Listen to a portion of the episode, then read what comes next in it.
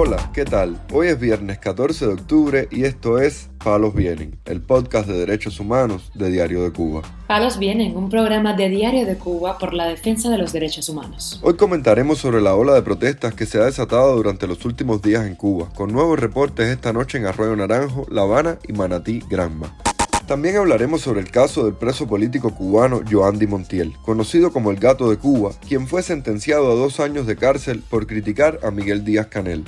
Por último, profundizaremos en la situación del profesor cubano Pedro Albert Sánchez, quien dijo que entraría en huelga de hambre cuando culmine su juicio. Lo más relevante del día relacionado con los derechos humanos en Palos Vientos.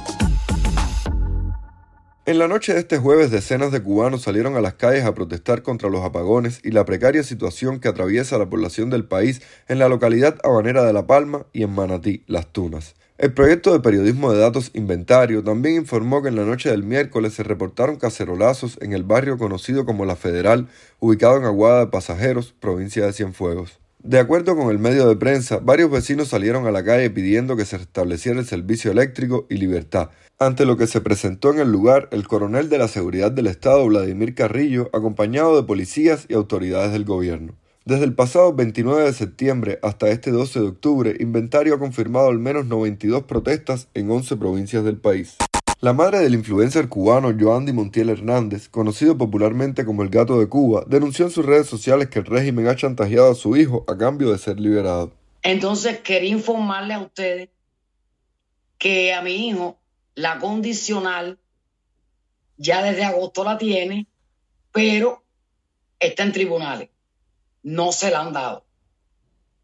La llamada ya no lo dejan llamar al padre como todos los días, ya le han restringido las llamadas están usando como un tipo de chantaje con él, porque fueron a verlo para decirle que hablara por las redes, que incitara a los jóvenes cubanos que no salieran más a las calles.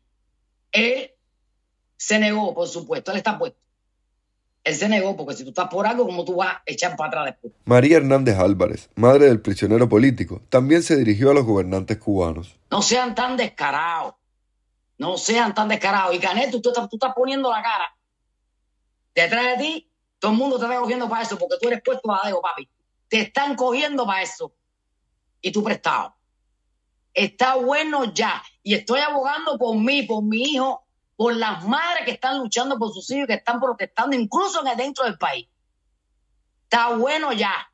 Dejen el abuso. Ya el país está militarizado completo. No hay comida, pero si hay jave pollo para darle a todo, a la ciberclaria. Hasta en las colas están los boinas negras, en todos lados están. Señores, esa gente no tiene familia. Esta semana varios activistas identificaron al exatleta Dariel Beitía como parte del grupo de represores de la seguridad del Estado que se encarga de intimidar a grupos opositores en el país. Beitía, deportista de kickboxing, usaba el nombre de Osvaldo como agente de la seguridad del Estado y habría perpetrado abusos sistemáticos contra activistas como Adel Bon Gamboa, Iliana Hernández, Berta Soler Fernández, Michael Osorbo y Denis Solís, entre otros, según denunció el rapero exiliado en Europa. El opositor cubano Guillermo Coco Fariñas denunció en la noche del miércoles 12 de octubre que fue detenido en la provincia de Camagüey cuando repartía donaciones a familiares de presos políticos. El líder del Frente Antitotalitario Unido informó en Twitter que fue liberado a las 5 y 10 de la tarde en Santa Clara tras ser arrestado en Nuevitas, Camagüey, mientras entregaba ayuda financiera a familiares de presos políticos. Un joven cubano llamado Mario Josué Prieto, quien lleva 16 meses en una prisión y le restan todavía más de 10 años de condena, pidió al Ministerio de Exteriores y a la Embajada Española que le ayuden a salir de la cárcel o al menos a cumplir el resto de su condena en el país europeo, del cual cuenta con la nacionalidad. Sin embargo, el gobierno cubano niega a España la posibilidad de presentarle asistencia consular, ni siquiera para ir a visitarle a la cárcel, según confirmaron fuentes diplomáticas al medio The Objective. Su vida corre peligro, denunció su familia en una reciente carta dirigida al defensor del pueblo. Prieto desde pequeño es paciente psiquiátrico y requiere de medicación. En dos ocasiones antes de ser encarcelado había intentado quitarse la vida. La última de ellas fue tras la muerte por cáncer de su hermana, con quien residía en Estados Unidos antes de regresar a Cuba junto a sus padres en el año 2020. El prisionero político cubano Carlos Manuel Pupo Rodríguez, de 70 años de edad y manifestante del 11 de julio en San Antonio de los Baños, Artemisa, decidió abandonar este miércoles al mediodía su segunda huelga de hambre, tras pedidos de su familia y compañeros de causa, informó a Diario de Cuba el activista José Elías González Agüero. Pupo se encuentra muy débil y le habían suministrado sueros intravenosos, comentó González Agüero sobre el estado de salud actual del opositor, que mantuvo su protesta durante 21 días.